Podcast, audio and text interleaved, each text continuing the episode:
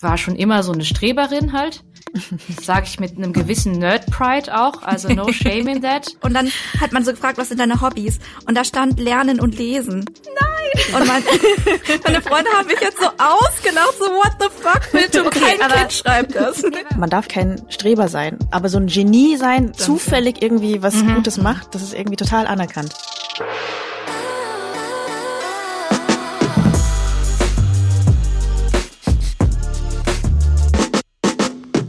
Xin chào các bạn và quý vị. Willkommen beim Rise and Shine Podcast, einem von inzwischen mehreren Podcasts für wirtdeutsche Geschichten und Perspektiven. Shoutouts gehen hier gerade raus an den jüngsten Zuwachs, Wirt Geo 2.0, aber auch an Wirt und Soul, DC und Bao. Also in letzter Zeit sind einfach ein paar dazugekommen. Bestimmt haben wir auch noch einige vergessen oder noch gar nicht auf dem Schirm.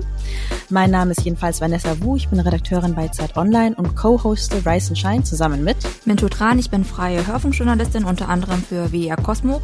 Und auch von mir ein herzliches Willkommen. In dieser Folge haben wir wieder einen Gast, und zwar nicht nur irgendeinen Gast, sondern den wohl von euch am längsten und am häufigsten gewünschten Gast, nämlich die promovierte Chemikerin und Queen aller Wissenschaftsjournalistinnen Martin und Kim. Hallo. Hallo.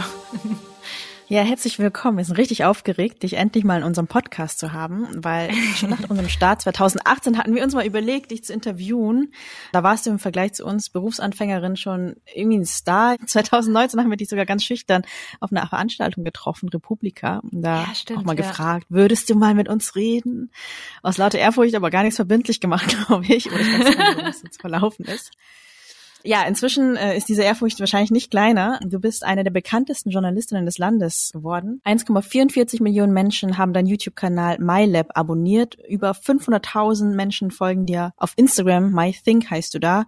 Und auch aus der Fach- und Medienwelt kam ja sehr viel Anerkennung in den letzten Jahren. Also 2020 gab es zum Beispiel das Bundesverdienstkreuz, 2021 wurde es zur Journalistin des Jahres gekürt. Und während sich auch viele Menschen in den letzten Monaten, Jahren eingeigelt haben, hast du einen zweiten Bestseller geschrieben inzwischen, die kleinste gemeinsame Wirklichkeit.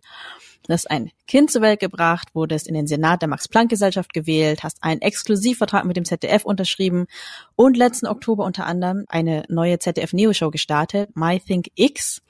Da läuft seit dem 6. März auch die zweite Staffel.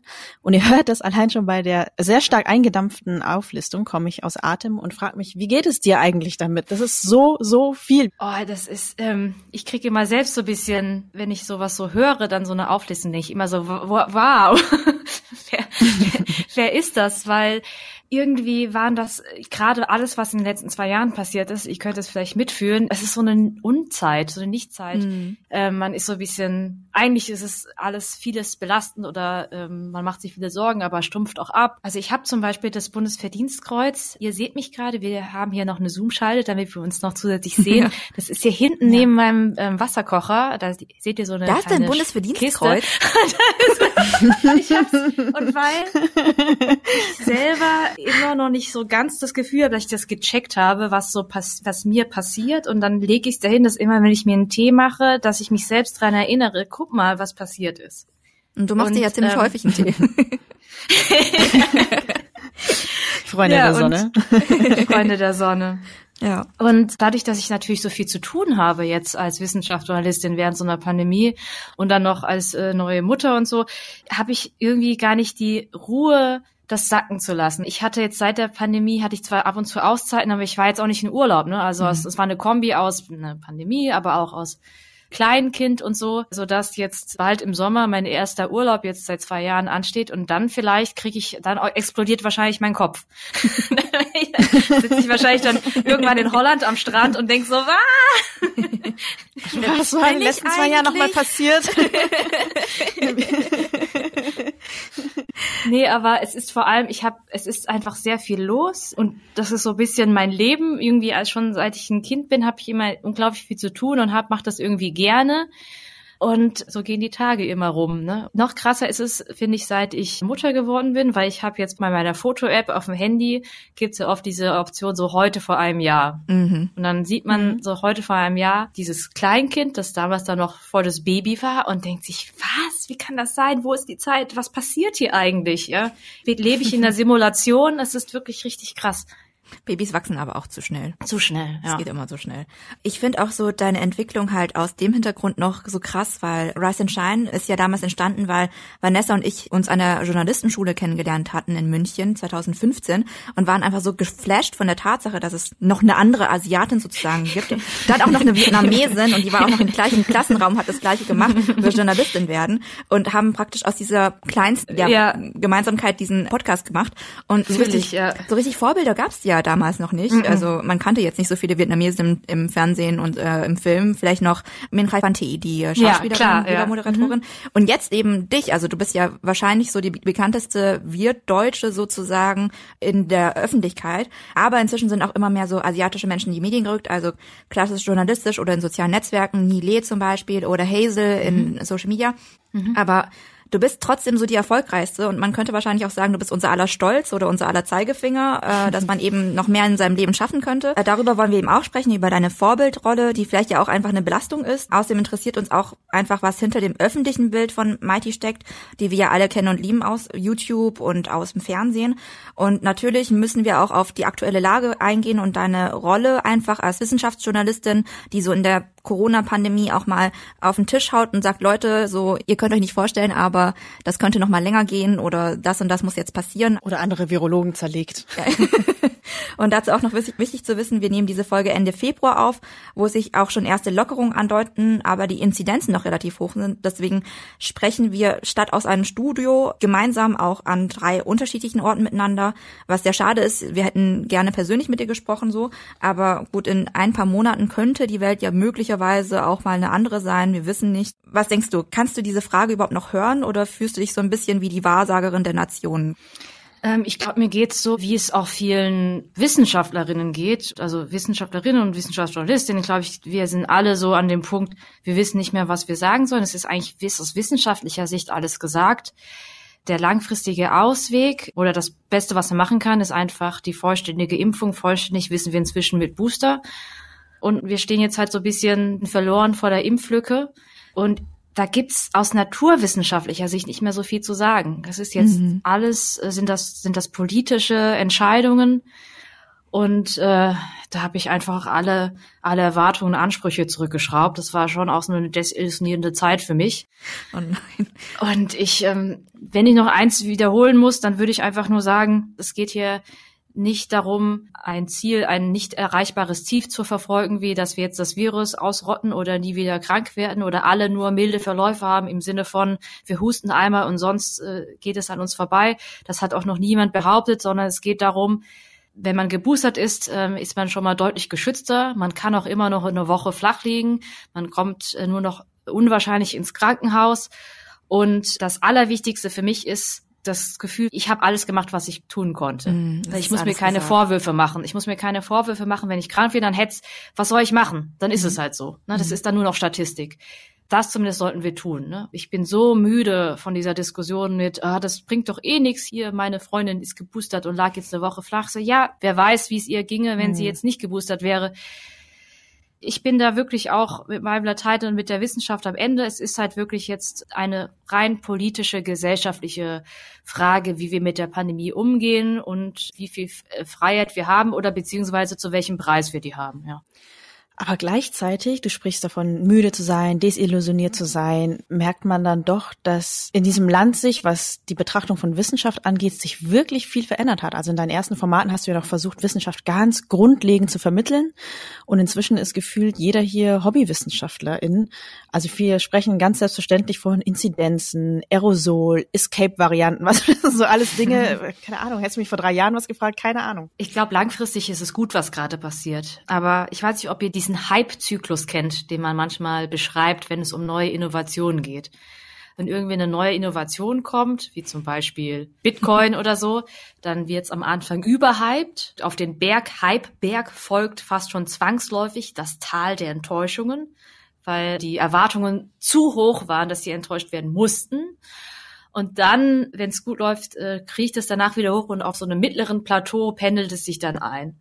Und so fühle ich mich, äh, das ist so mein Bauchgefühl für die Wissenschaft oder für die wissenschaftliche Allgemeinbildung oder die Aufmerksamkeit, das Interesse für Wissenschaft am Anfang war es halt so, oh, wie toll, wir kriegen das jetzt erklärt, wir unterhalten uns über R-Wert und so weiter, Inzidenzen. Dann gab es äh, zwangsläufig das Teil der Enttäuschung, weil manches auch missverstanden wurde, ne, dass man irgendwie gesagt hat, die Wissenschaft kann ja gar keine zum Beispiel Glaskugel Voraussagen treffen, sondern ist alles mit einer gewissen Unsicherheit und dann muss man manche Erkenntnisse doch revidieren, weil es neue Belege gibt und so weiter. Ich glaube aber, dass wir dann, wenn wir aus diesem Tal jetzt langsam rauskommen, da sind wir, glaube ich, noch nicht, aber da müssen wir noch hin, dass wir am Ende auf einem höheren Niveau rauskommen als vor der Und da gucke ich jetzt so ans Licht am Ende des Tunnels.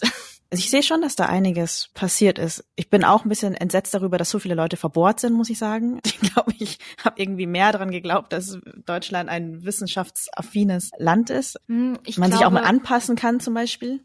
Ja, ich glaube, man muss vielleicht ein bisschen differenzieren zwischen Wissenschaftsaffinität oder auch der, der Fähigkeit, etwas zu verstehen und nachzuvollziehen und allem, was nicht rational ist. Also wenn wir jetzt sowas wie die Pandemie oder auch der Klimawandel, da gibt's ganz wichtige Wissen, naturwissenschaftliche Entscheidungsgrundlagen. Es gibt tolle Messungen und Studien, die sehr handfest sind, ne? so schön naturwissenschaftlich mit so richtig, ich habe hier was physikalisch gemessen und das ist jetzt so. Das ist eine tolle Hilfe. Aber ähm, die wirklich wichtigen Entscheidungen, die wir als Gesellschaft treffen, sind nie nur naturwissenschaftlich. Die gehen weit darüber hinaus. Sie sind immer auch politisch, gesellschaftlich, ethisch, moralisch und so weiter und so fort. Und in diesem Bereich, da kommen halt die Leute nicht zusammen. Wenn Ideologien oder Haltungen, wenn Werte ähm, clashen, dann rückt halt die rationale Argumentation oder Wissenschaft in den Hintergrund. Und ich glaube, das ist eigentlich das Schwierige. Ich denke gar nicht, dass man den Eindruck hat, dass ein großer Teil Wissenschaft derartig leugnet oder ablehnt, ist jetzt, glaube ich, jetzt eher mehr oder weniger zufällig, weil die Wissenschaft jetzt nicht zu entsprechenden Werten oder Haltungen oder Vorstellungen, moralischen, ethischen, gesellschaftlichen passt.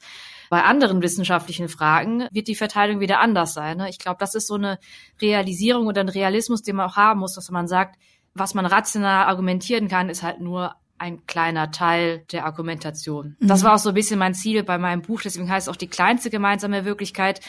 Wenn man das Buch liest, wird klar, die ist auch wirklich klein. Es ist gar nicht so viel verlangt, sich auf die Fakten ähm, zu einigen, weil die nur einen kleinen Teil äh, darlegen und die wirklich großen Fragen, da man noch sehr viel zu diskutieren und zu streiten hat. Was ich immer schwierig finde, ist, dass alle Seiten ja irgendwie Fakten haben. Also jetzt gerade in der Pandemie hat man irgendwie gesehen, selbst in diesen Telegram-Gruppen, irgendwer kramt irgendeine Studie raus oder irgendwelche Pseudo-ExpertInnen und dann sind es ja auch Fakten. Oder ein Link ist ja inzwischen auch schon irgendwie ein Fakt. Also sich darauf auch zu einigen, was Fakten sind, ist in dieser Gesellschaft anscheinend halt nicht mehr so einfach. Ja, also ich versuche jetzt mal so positiv wie möglich zu sehen. Ne? Wenn jetzt in Telegram-Gruppen irgendeine Schmonk-Studie rausgeholt wird, heißt das ja aber eigentlich auch, dass Studien an sich und Wissenschaft an sich noch total viel wert sind. Ja, die haben immer noch eine, eine gewisse Deutungshoheit. Ne? Man verbreitet nicht einfach irgendwie so irgendwelche Ideen, Theorien, Ideologien, sondern man will das, selbst die wollen das mit in Anführungsstrichen Studien unterstützen.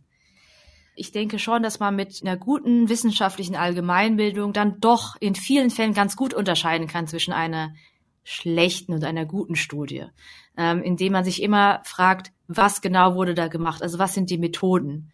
Das ist etwas, das für Laien oft verhältnismäßig zugänglich ist. Also ich muss jetzt zum Beispiel wirklich jahrelang Chemie studieren und da viel Erfahrung äh, mitbringen, um jetzt zum Beispiel ein sogenanntes NMR-Spektrum auszuwerten. Ich, zum Beispiel, ich stelle irgendwas im Labor her, irgendein Molekül will ich da kochen. Ich sehe das natürlich nicht mit bloßem Auge. Ja, es gibt auch kein Mikroskop, wo ich das anschauen kann, um zu gucken, habe ich da das Richtige gekocht.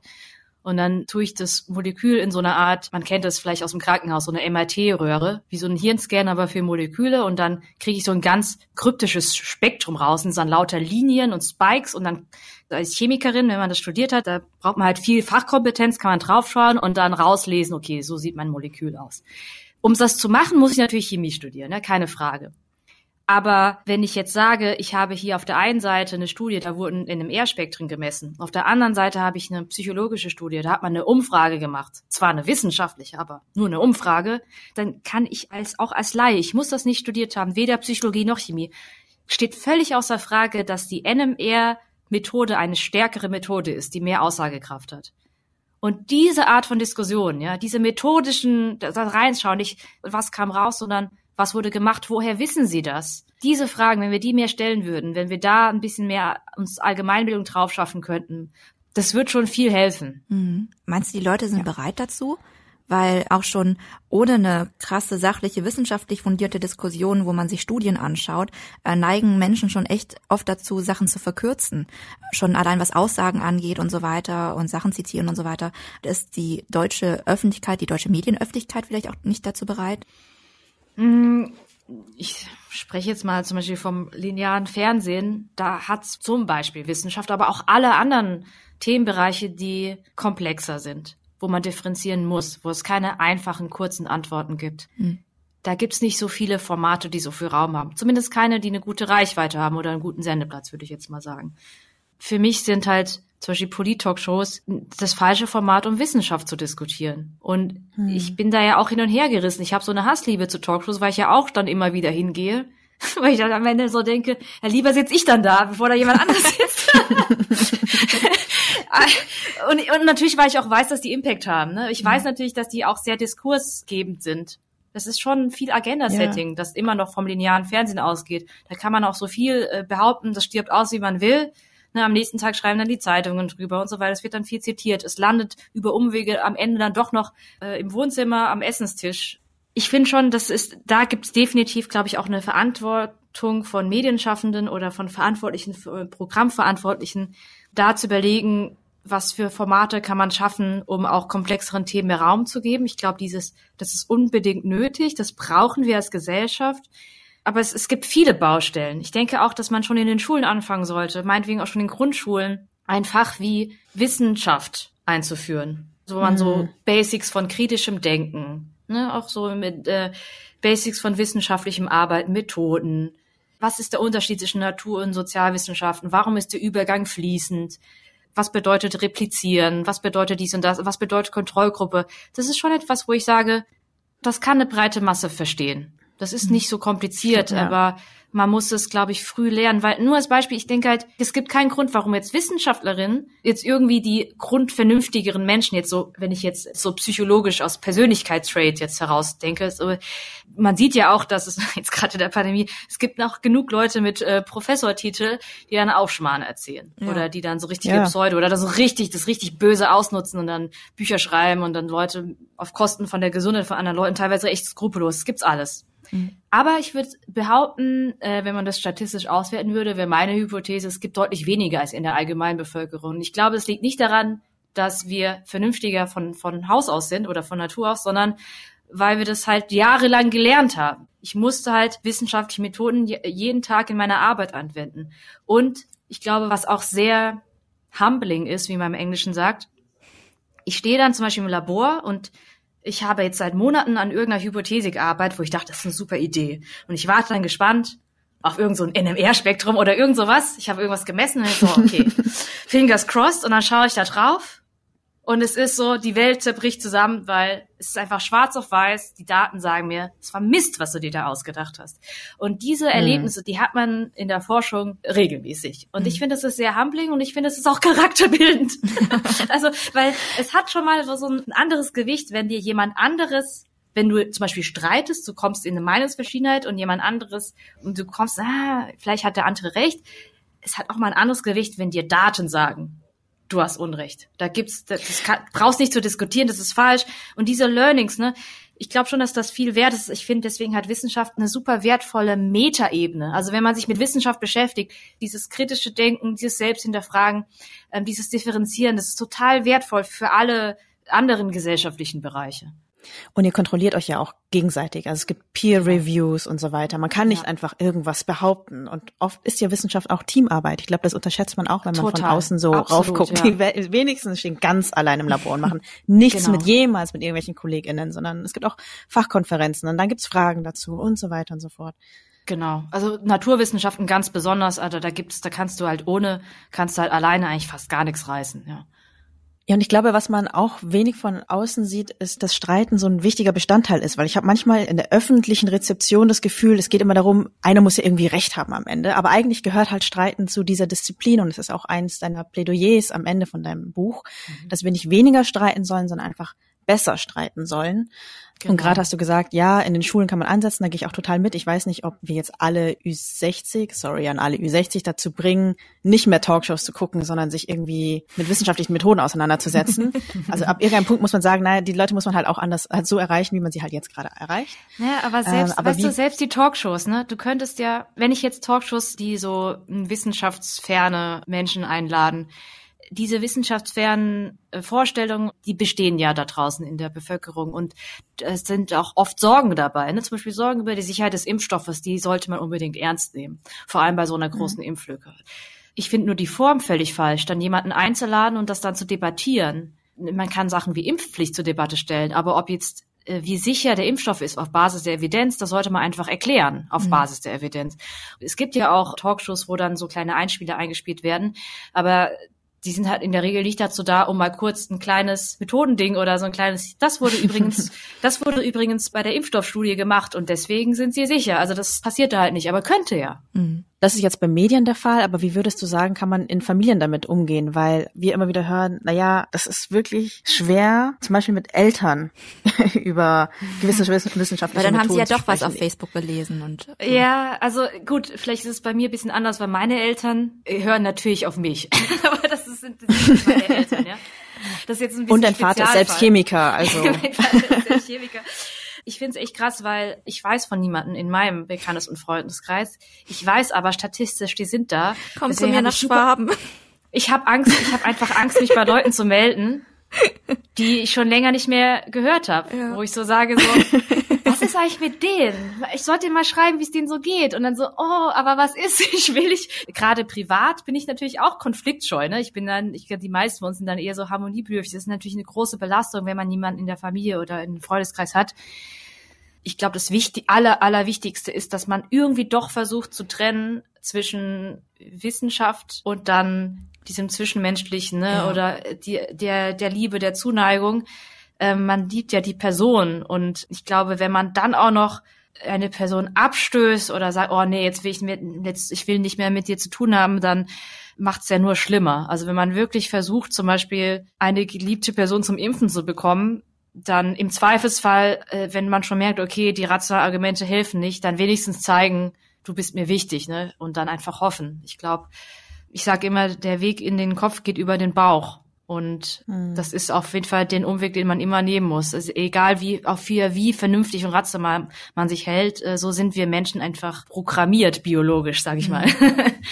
Ich glaube, das ist dann auch groß und wichtig in den nächsten Wochen. Ich habe mir auch viele Gedanken dazu gemacht, wenn man wieder aus seinen kleinen Blasen heraustritt und wieder einfach mit vielen Menschen konfrontiert ist, die sich zum Beispiel nicht haben impfen lassen oder auch sonst auf Facebook komische Sachen gepostet haben. Ich bin nicht nur in auserwählten Kreisen unterwegs. Ich habe auch manchmal, wenn ich ausgehe, mit ganz, ganz anderen Menschen zu tun. Ich habe mich oft gefragt, so, boah, kann ich das jetzt? Jetzt, wo der Alltag zurückkommt, jetzt, wo man wieder mit der breiten Masse zu tun hat, kann ich einfach so verzeihen und so tun, als wäre nichts gewesen. Ich konnte es mir vor paar Monaten noch nicht vorstellen. Jetzt langsam überwiegt tatsächlich so ein, oh, keine Ahnung, ist jetzt einfach so. Ich bin da so müde. Ich kann jetzt auch gar nicht mehr mit allen mhm. nochmal in irgendeiner Form von Streit gehen tatsächlich. Auf der anderen Seite mhm. ist es ja auch schön, dass, weißt du, dass ich, wenn ich halt irgendwie weggegangen bin in Köln, dass es so Leute gab, die ich immer im Club gesehen habe oder immer in derselben Bar, man sich gegrüßt hat, ein nettes Gespräch gehabt hat und einfach so das sind zwar nicht meine closesten Friends oder so, aber es sind Leute, die ich gerne mag und die ich halt sonst einfach nicht gesehen habe. Und ich freue mich auch, dass es sich wieder mehr öffnet und dass man eben auch über andere Sachen spricht als Oh Gott, ja, absolut. Sagst auch du das als Wissenschaftlerin und Wissenschaftsjournalistin? Ich glaube, ich sag's erst recht so. Ich spreche da auch für mein ganzes Team. Es hängt uns auch so zum Hals raus. Ne? Es ist auch eher so, dass wir wir haben äh, letztes Jahr äh, zwei Videos gemacht, die auch noch zum Thema Corona waren, obwohl wir schon vorher für uns beschlossen haben, es, gibt nichts mehr zu sagen. Wir haben auch keinen Bock mehr. es tut so gut, an, an MyThinkX zu arbeiten. Ich mag ja gesellschaftlich relevante Themen und grundsätzlich auch kontroverse Themen, aber es ist halt nicht Corona. Aber äh, ich will mir auch da irgendwie keinen Vorwurf machen. Ne? Und wenn es nur eine Handvoll von Personen überzeugt, ich will irgendwie das Gefühl haben, ich habe jetzt irgendwie alles gemacht So ähnlich wie beim Boostern. so, so, so, ich habe mich jetzt geboostert und jetzt, was, was jetzt noch kommt, wenn es mich jetzt noch hinflätzt, dann ist es halt so, habe alles gemacht, was ich konnte. Und so ähnlich geht's mir dann bei meiner Arbeit auch. Ja, eigentlich habe ich schon lange keine Lust mehr über Corona zu reden. Und dann denke ich so, okay, äh, manchmal habe ich doch das Gefühl, irgendwie ist es jetzt meine Verantwortung, auch mit dieser Reichweite so umzugehen. Ja. Du bist so wie Angela ja, Merkel, dann, die äh, eigentlich äh, keine Amtszeit mehr machen wollte, aber das dann gemacht hat, weil Donald Trump Präsident geworden ist. Aber dann reden wir auch nicht mehr über Corona, das reicht jetzt dann auch. Im Podcast reden wir auch schon viel mehr über Corona, als wir es eigentlich wollten. Ähm, wir haben dich auch eingeladen, weil du eben auch so eine sichtbare Vietnamesin bist und du hast dich immer wieder mal dazu geäußert, aber vielleicht magst du auch hier nochmal erzählen, was eigentlich deine Geschichte ist. Also wie bist du eigentlich aufgewachsen? In Südhessen geboren, in Nordbaden-Württemberg aufgewachsen. Das ist ein ganz wichtiger Punkt. Mhm. Wenn man an der mm. Ländergrenze wohnt, ist man natürlich entweder Hessin oder Baden. ja. Und ich was bist du wirklich und kannst du das eine oder das andere sein? ja, also ich, ich weiß noch, dass äh, es war ganz lustig. Wir hatten irgendwann mal in Erdkunde, achte, neunte Klasse vielleicht, hat unsere Lehrerin gesagt, stellt mal alle auf. Wir haben jetzt hier vier Ecken in unserem Klassenzimmer. Die eine Ecke ist Deutschland, die andere Ecke ist die Welt, die dritte Ecke ist Europa und die vierte Ecke ist Hemsbach oder so, wo ich halt zur Schule gegangen bin. Und dann hat sie, wir sollen uns da hinstellen. Was sieht man sich? Bin ich jetzt ein Kosmopolit? Bin ich Deutsche? Bin ich ah. Hemsbacherin oder bin ich Europäerin. Ah. Und ich glaube, die meisten haben sich dann nach Deutschland gestellt und ich glaube, ich habe mich nach Hemsbach gestellt. Weil, also ich konnte viel mit diesem Deutschland oder auch äh, konnte ich eigentlich gar nicht so viel anfangen. Ich so, ja, okay, Hemsbach, das passt. Also ich bin, ich fühle mich als Hemsbach. So. und ähm, dann hat sie, war sie erstaunt, dass irgendwie doch so wenige diesen Lokalbezug gemacht haben. Und dann ähm, hat sie so äh, Spaß gesagt, ja, was, wenn ich ihr nicht sagen würde, ihr seid jetzt Hessen oder Baden-Württemberger? Dann haben alle so, ja, natürlich nicht Hessen und so. Das war ganz witzig. Hat sie jetzt so den Lokalpatriotismus herausgekitzelt. Das fand ich ganz interessant.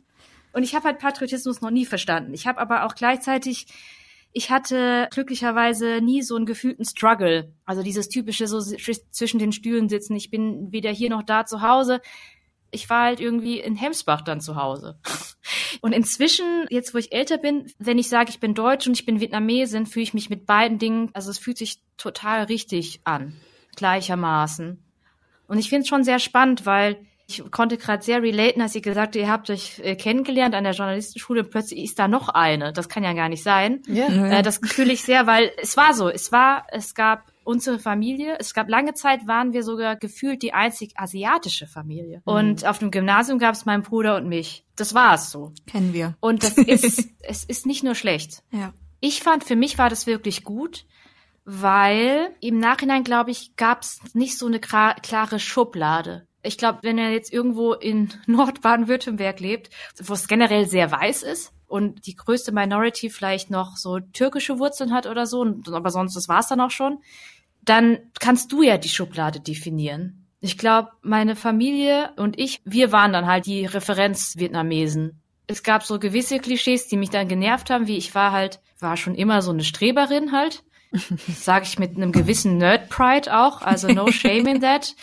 Äh, ich war immer, ich war immer sehr ehrgeizig, ich war gerne in der Schule und so, es hat mir auch alles, äh, das hat mir immer Spaß gemacht. Und das fing schon in der Grundschule an, dass ich einfach total gerne meine Hausaufgaben gemacht habe. Und dann, als ich fertig habe, ich die manchmal noch. Weil ja. ich, ich habe letztens ein Kindheitspoesiealbum von mir rausgeholt und dann habe ich halt so eine Seite ausgefüllt und dann hat man so gefragt, was sind deine Hobbys? Und da stand Lernen und Lesen. Und mein, meine Freunde haben mich jetzt so ausgelacht, so what the fuck, bitte, okay, kein aber, Kind schreibt das. Nee, aber, aber weißt du, kannst du so für dich analysieren, woher das kommt? Ich mochte lesen wirklich gerne. Also ja. ich weiß noch, dass ich als Kind von meiner Mutter Anschiss bekommen habe, weil ich nachts nicht schlafen gegangen bin, sondern mich auf das Fensterbrett gekrümelt habe und im Mondschein Bücher gelesen habe und sie mich dann geschimpft hat, dass meine Augen wow. ja romantic ja, oder ja hat mich geschimpft, dass die Augen kaputt gehen und das hat sie ja wahrscheinlich recht. Ich habe acht Dioptrien. Ich eine, es ist vielleicht so eine grundsätzliche Elternangst, aber die ist besonders ausgeprägt dass die Angst, äh, dass die Augen kaputt gehen, ja, das ja, hatte ich auch, weil ich durfte gehen. nicht zu viel lesen. Das wollten meine Eltern dann nämlich auch nicht. Ich habe auch also nicht im Mondschein, ich hatte ja. eine Lampe, aber selbst das fanden sie schlecht. Die haben immer gesagt so, nein, du kannst nicht immer spät abends so viel lesen, deine Augen. Ja, nee, also ich glaube, bei mir hing es auch damit damit zusammen, dass für meine Eltern ist natürlich, Bildung ist einfach totales Privileg. Und äh, meine Eltern haben mir da auch erzählt, in, in Vietnam ist es zum Beispiel so, dass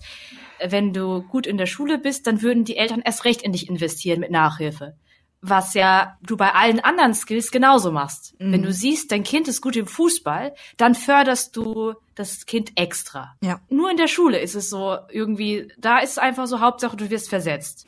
Und mhm. ähm, ich glaube, das war einfach von vornherein so ein anderes, dass man sagt, das ist total das Privileg, man hat so Glück, dass es Schulpflicht gibt, dass Schule nichts kostet. Und man hat ja auch viel mehr Freizeit, ne? Und es ist ja auch viel weniger Leistungsdruck. Meine Eltern haben mir erzählt, wie sie dann, wie man dann in Vietnam nicht benotet, sondern so aufgestellt wurde, ne? Von Platz eins bis 60. Das waren auch so mhm. große Klassen. Äh, wie, wie krass und so. Ja, genau. Und deswegen war mit dieser Referenz war für mich Schule in Deutschland erstens äh, voll Piece of Cake mhm. und gleichzeitig auch dieses Privileg. Und das war mir, glaube ich, immer so schon bewusst, also hat definitiv dazu beigetragen, dass ich Schule halt nie so als Pflicht wahrgenommen habe, weil dieses, oh, man muss halt in die Schule und so, war bei meinen deutschen Freunden schon sehr verbreitet. Ne? Mhm.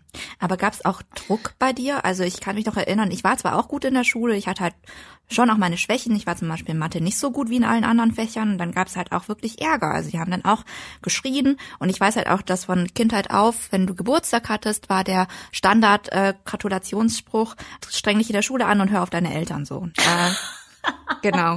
Äh, nghe lời ba mẹ, äh, gắng học giỏi, so, ne?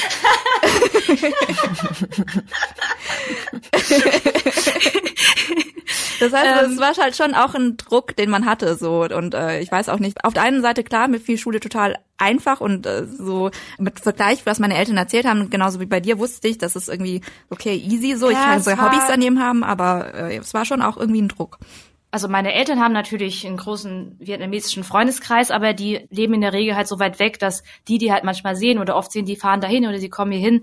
Aber ich hatte jetzt nie irgendwie ein regelmäßige Playdates mit anderen mm. vietnamesischen Kindern, die so wie ich aufgewachsen sind. Das hatte ich halt keine Referenz und deswegen hatte ich immer den Eindruck, dass meine Eltern da sehr streng sind, aber so im Vergleich, je mehr ich halt jetzt auch so drüber höre, meine Eltern sind grundsätzlich, glaube ich, sehr entspannt. Das merke ich aber, habe ich sehr recht spät gemerkt, weil im Vergleich zu dem Deutschstande waren sie halt schon eher streng, aber sie waren eigentlich echt entspannt, weil ich glaube, meinen Eltern war es super wichtig, dass mein Bruder und ich alles geben. Und wenn du aber alles gegeben mhm. hast und es wurde nichts, dann war es auch okay, weil vor allem meine Mama hatte schon immer auch die Sorge, dass mein Bruder und ich Stress haben. Mhm. Das ist auch sehr schwierig momentan.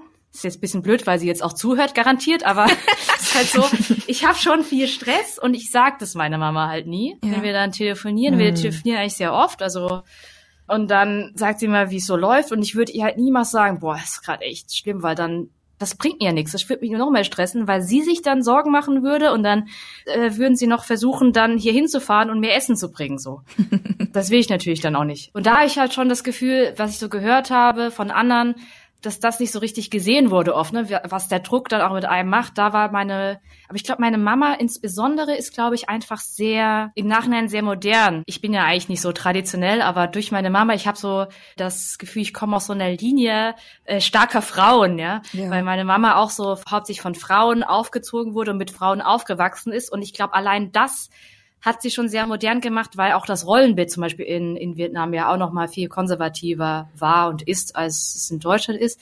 Und in, auch in der Hinsicht war sie immer sehr progressiv, aber das habe ich erst viel später gemerkt, weil es war halt trotzdem.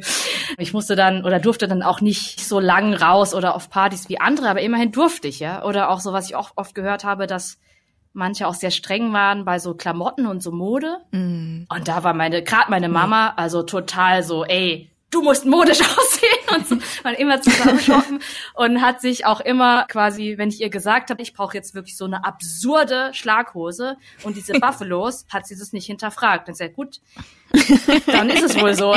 Dann kaufen wir die dir. ich habe auch immer gedacht, dass meine Eltern streng sind, früher im direkten Vergleich. Und heute, auch durch dieses Podcasten und indem ja. wir so viel mit der Community zu tun haben, merke ich, krass, ich konnte jetzt einfach Journalistin werden zum Beispiel. Ja. Das ist in anderen Familien anscheinend auch nicht so. Da, keine Ahnung, muss man halt Medizin machen, Jura oder BWL. Und bei mir war es so, die Noten waren wichtig und es war wichtig, dass ich überhaupt Leistung bringe. Aber welche es dann irgendwie am Ende des Tages wird, das war irgendwie dann nicht ganz so entscheidend. Also bei uns zumindest nicht. Ja, ja, ich glaube, also was halt nicht geht, ist, wenn du faul bist. Ja, das, ich glaube, genau. Das ist schon so eine allgemeine Tugend. Ich muss auch sagen, dass ich das total für mich übernommen habe. Ich finde es auch was seltsam Deutsches, wenn man Respekt zum Beispiel für Leute entgegenbringt, die talentiert sind. Also gerade wenn es um Schule geht. Ne? Ich habe nicht so sehr unter meinem Strebersein gelitten, weil ich das Image hatte, dass mir das so zufliegt. Weil bloß mhm. nicht das Image haben, dass du fleißig lernst, weil das ist ja äh, voll lame. Streber, ja also ich habe das immer so mitgespielt. Natürlich war ich total fleißig und das fand, hat mich aber auch nie eingeleuchtet, weil ich so dachte, eigentlich muss man doch viel mehr Respekt vor Fleiß haben, weil das ist das, was du reinsteckst. Womit du geboren wirst, kannst du ja gar nichts dafür. Warum solltest du dafür stolz sein oder dafür so viel Respekt bekommen?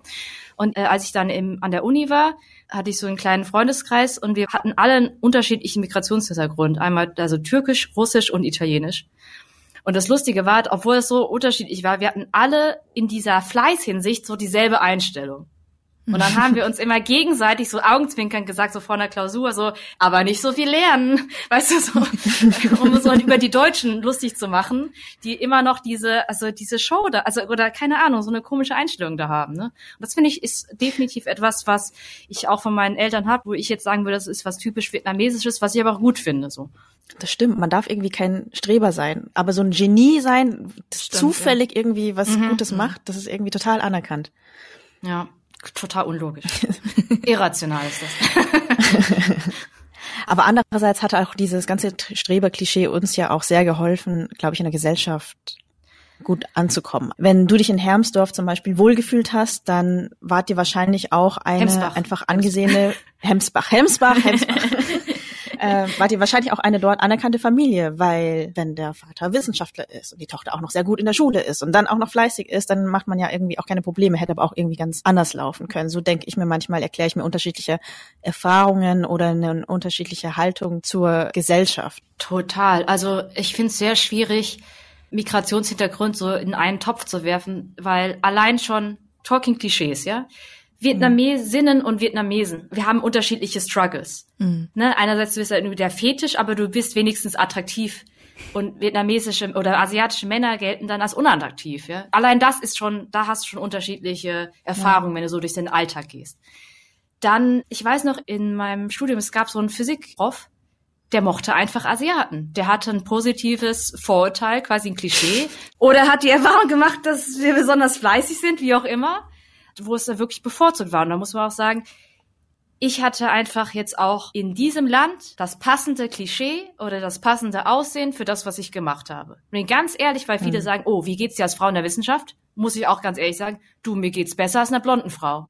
also, weil äh, das Klischee einfach ist ja, dass gerade in der Naturwissenschaften es irgendwie gibt das Vorteil, dass Asiaten sowieso gut sind.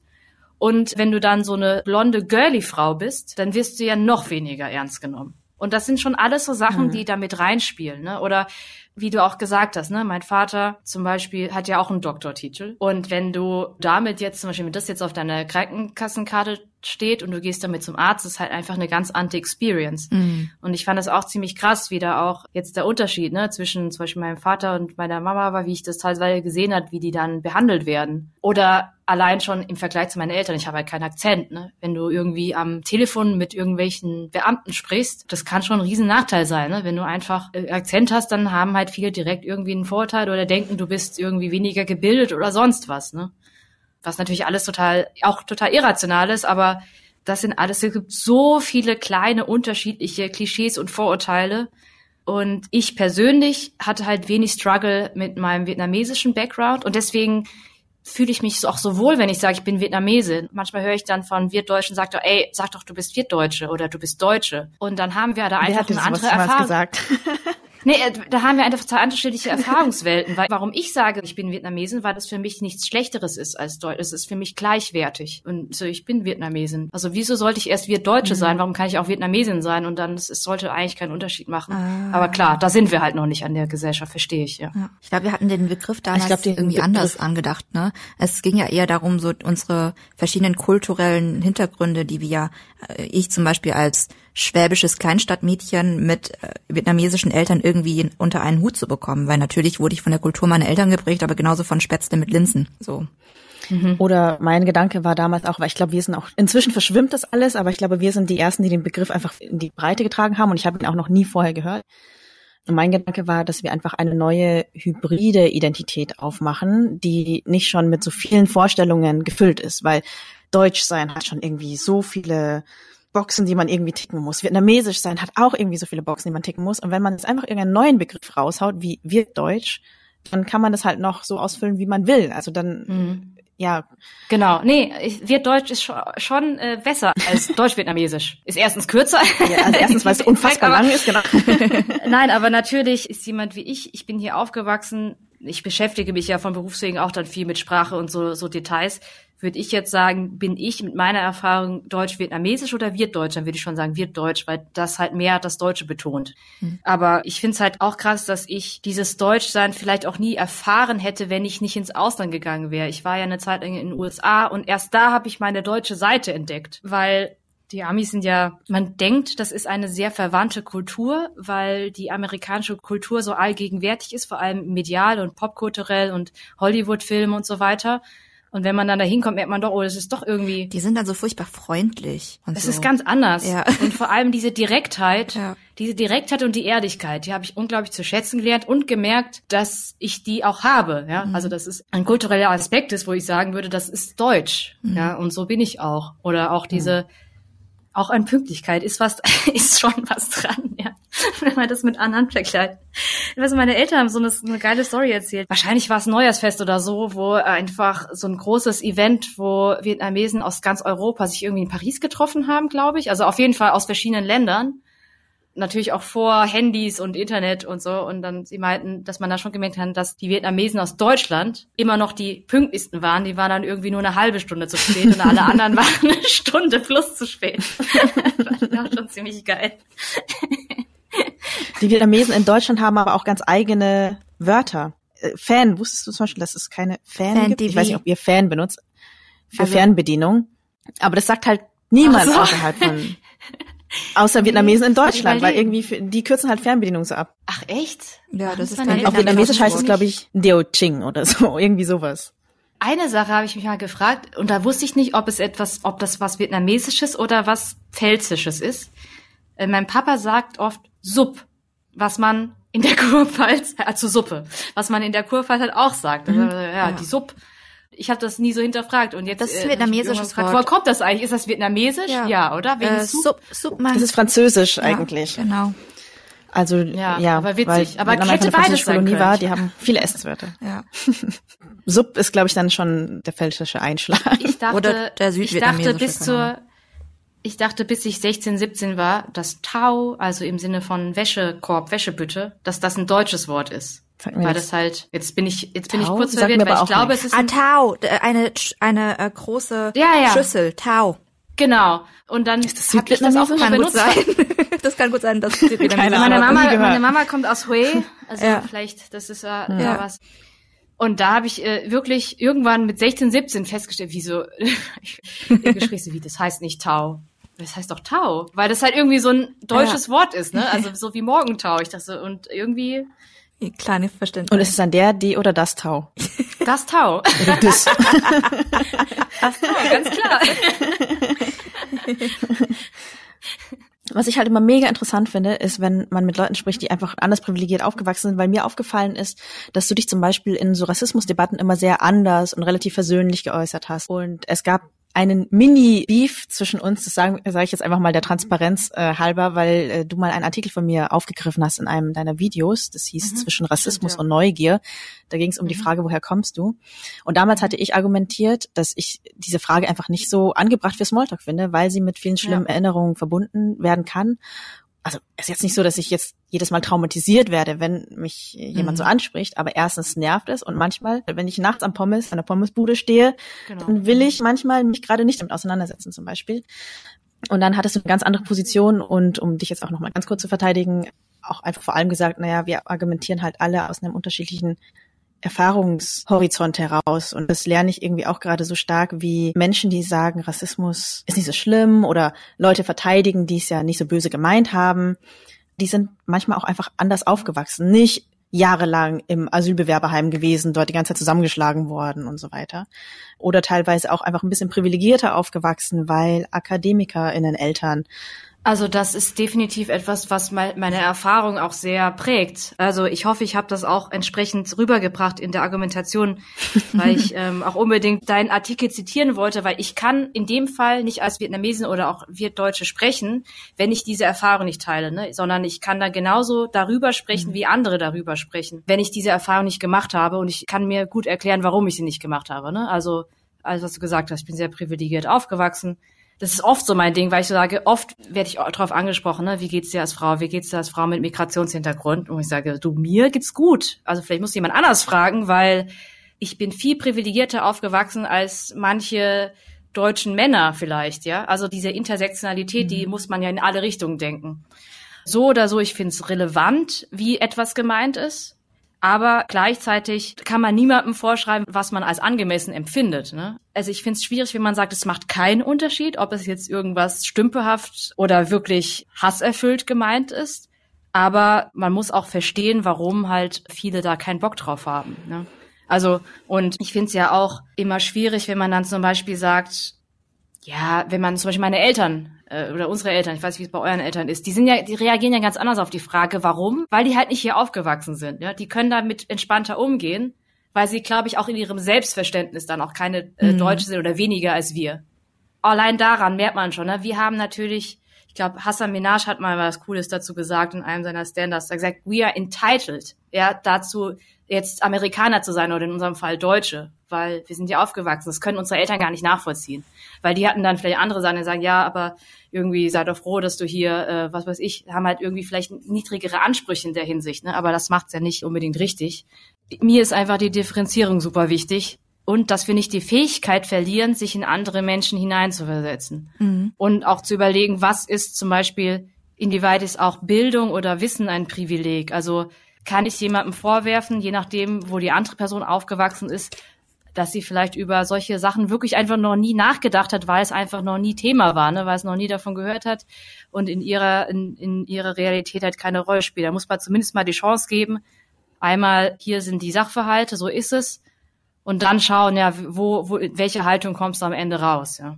Ich glaube, ich bin da mit den Jahren aber auch milder geworden. Also ich glaube, ich hatte so als Teenager und in meinen Zwanzigern, das kann ich jetzt mit 30 sagen, deutlich mehr Wut und Unverständnis, auch so eine gewisse Ungeduld mit gewissen Leuten.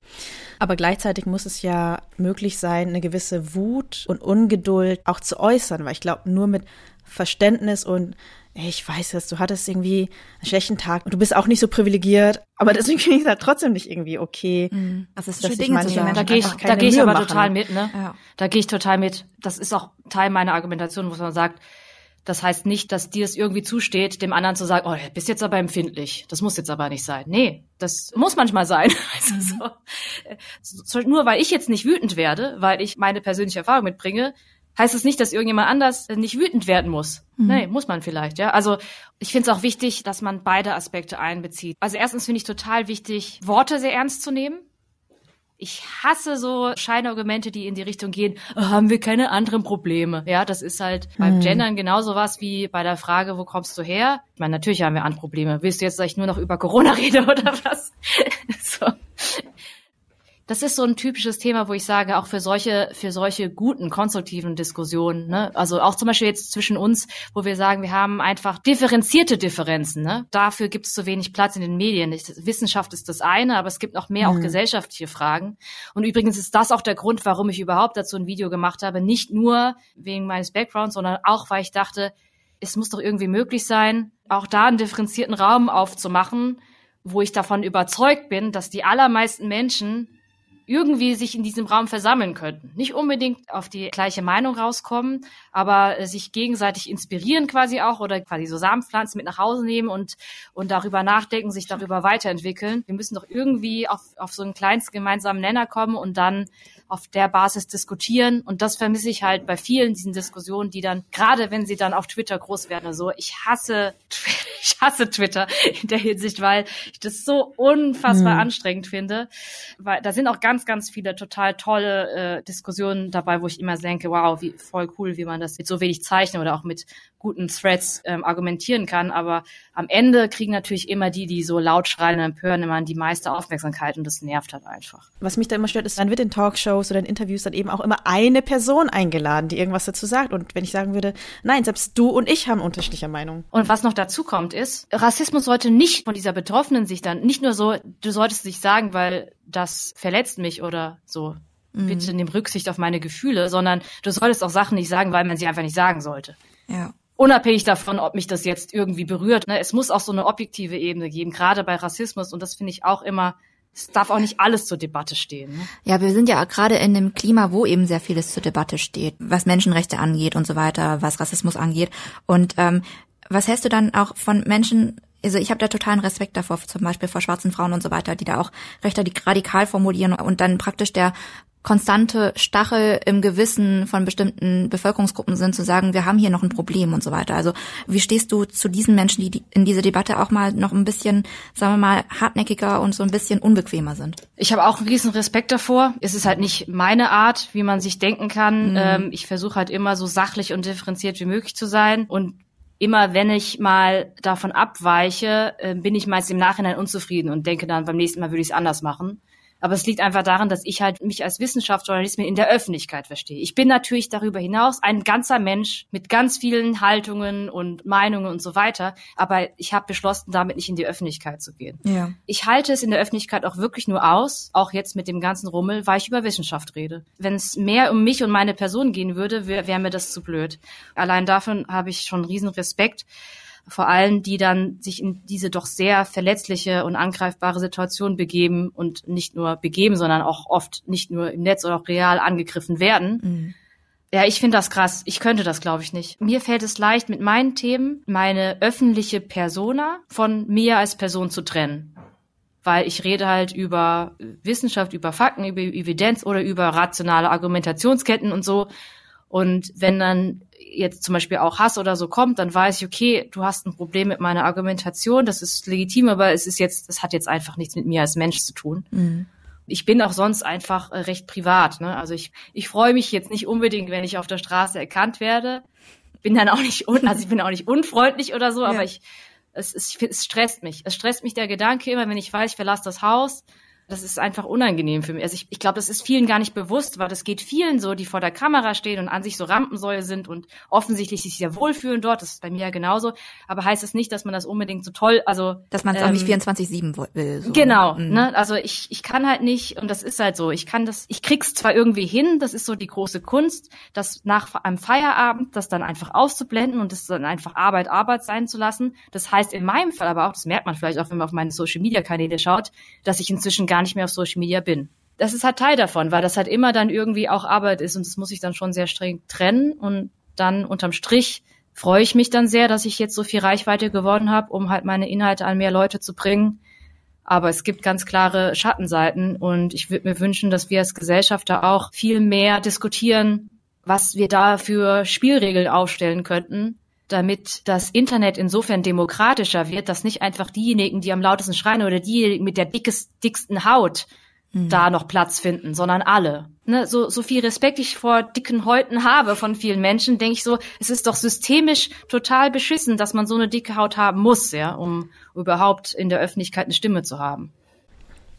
Also ich habe bei weitem nicht deine Reichweite, aber ich habe jetzt im letzten Jahr auch ein paar Talkshows mitgemacht und habe das auch so gefühlt, dass ich glaube, die Außenwahrnehmung von Reichweite ist so eine ganz schräge. Sobald man nämlich irgendwie etwas in der Öffentlichkeit sagt, dann wird man so auf so ein Podest gestellt, das gar nicht widerspiegelt, was man so als Mensch ist. Man ist ja weiterhin immer noch ein einziger Mensch und will vielleicht nicht die ganze Zeit was sagen. Und vielleicht ist es auch nicht der große Preis, den man gewonnen hat, mal in einer Talkshow gewesen zu sein. Und deswegen ist man auch kein besserer Mensch und auch kein schlauerer Mensch und irgendwie auch kein viel wichtigerer Mensch. Man hat halt einmal sich öffentlich geäußert ich weiß nicht, wie es bei dir ist, ob du dann auch plötzlich diesen Druck gespürt hast, performen zu müssen oder erreichbarer sein zu müssen oder immer glänzen zu müssen. Ich verspüre natürlich einen Megadruck. Ich spreche auch für mein ganzes Team. Also die größte Angst, der, die Horrorszenarios irgendwie einen groben Fehler zu machen oder so.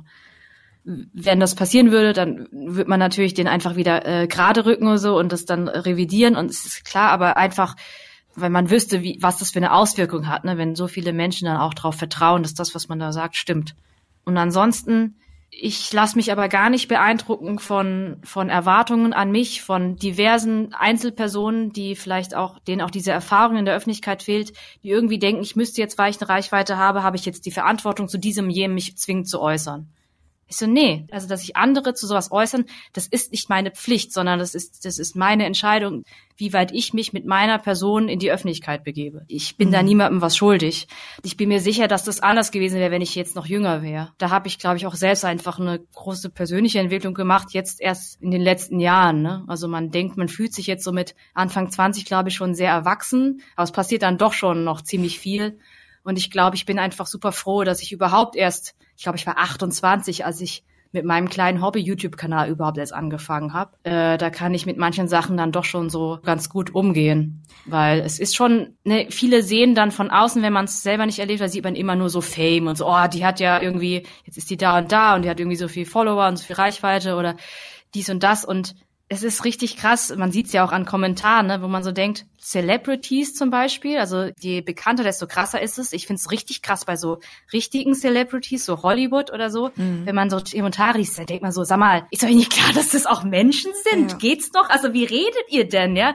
Würdet ihr sowas einem Menschen ins Gesicht sagen, so als wäre das irgendwie gar kein, als wäre das schon so eine Roboterfigur oder so eine, also eine fiktive Figur? Und ich glaube, die Fähigkeit fehlt dann manchmal schon, dass man sich da hineinversetzt und sagt, ja, das ist halt eine super verletzliche Position, sich überhaupt in der Öffentlichkeit zu begeben.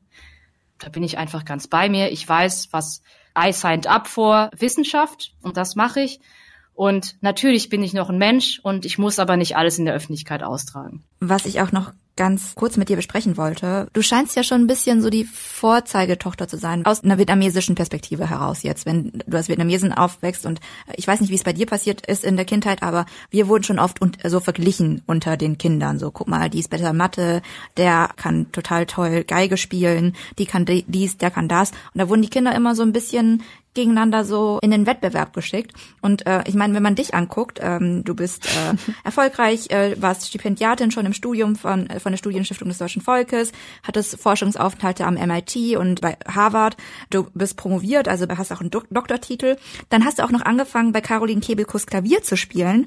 Dann habe ich mir auch gedacht, so, was kannst du eigentlich noch und laut Wikipedia bist du auch vierfache deutsche Meisterin im Formationsstepptanz und Hip-Hop kannst du auch. Und ich denke mir halt so, okay, wie geht vielleicht Mighty damit rum, um, dass sie für viele vietnamesische Kinder so total unrealistische Standards geschaffen hat, wie wir sein sollen, so für unsere Eltern. Ja, das finde ich gar nicht gut. Das, also das ist das ist nicht gut, weil also ich vertrete ja so die Überzeugung, dass der größte Erfolgsfaktor ist irgendwie Leidenschaft und Interesse. So. Und dann entsprechend der Fleiß, der aber intrinsisch kommen muss, der halt dann kommt, wenn du eine Leidenschaft, eine Motivation, Interesse für irgendwas hast und dann dann die Arbeit reinsteckst. Ich habe gar nicht das Gefühl, dass ich irgendwie mir irgendwas so zufliegt. Also ich würde sagen, dass das, was ich gerade mache, diese, dieses äh, Kommunikative, dass mir das schon wahrscheinlich leicht fällt, aber ich kann nur sagen, in der Schule oder im, vor allem im Chemiestudium habe ich so viel. Ich habe so viel Arbeit reingesteckt. Es war wirklich, ich habe richtig gesehen, dass es andere in meinem Jahrgang gab, die einfach die geboreneren Chemiker waren, sag ich jetzt mhm. einfach mal. Ne?